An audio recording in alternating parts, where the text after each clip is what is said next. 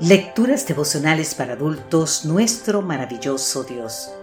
Cortesía del Departamento de Comunicaciones de la Iglesia Adventista del Séptimo Día Gascue en Santo Domingo, capital de la República Dominicana. En la voz de Sarat Arias.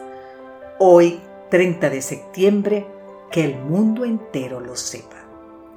En el libro de Isaías, capítulo 39, los versículos 1 y 2 nos dicen, en aquel tiempo Merodac Baladán, hijo de Baladán, rey de Babilonia, envió cartas y presentes a Ezequías, porque supo que había estado enfermo y que se había restablecido.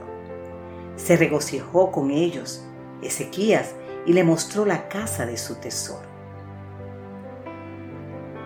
La visita de los embajadores del rey de Babilonia al rey Ezequías, de la cual habla nuestro texto de hoy, nunca debió ocurrir. Usted se preguntará por qué. La razón es que para ese entonces Ezequías debía haber muerto. Por medio del profeta Isaías, Dios le había comunicado al rey la terrible noticia.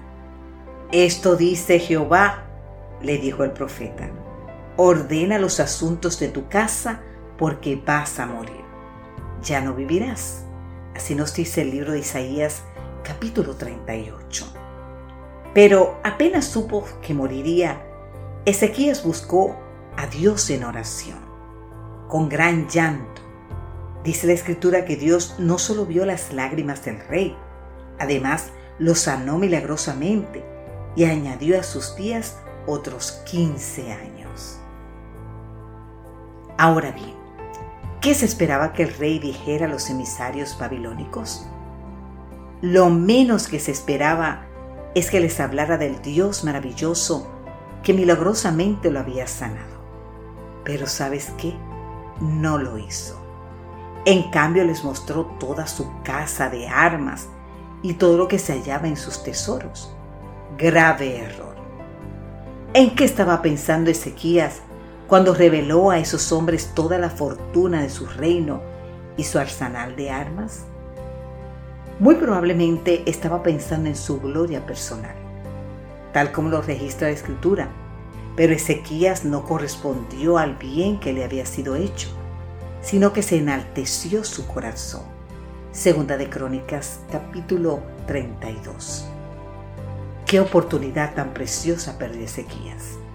Él creía haber mostrado a los embajadores todos sus tesoros, pero el caso es que dejó fuera de la conversación al mayor de sus tesoros, ese misericordioso Dios que hasta ese momento había prosperado su reino y que además lo había sanado milagrosamente.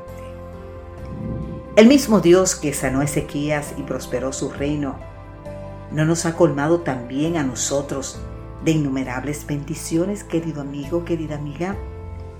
No hay que hacer un gran esfuerzo para comprobarlo. ¿Hay pan en nuestra mesa? Tenemos un trabajo que nos provee el sustento diario.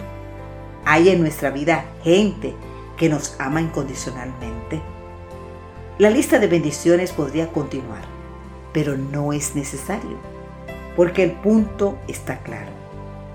Todo cuanto poseemos es gracias a Dios. Más importante aún, querido amigo, querida amiga, Él es nuestro mayor tesoro que el mundo entero lo sepa. Díselo a todo el que te lo rodea.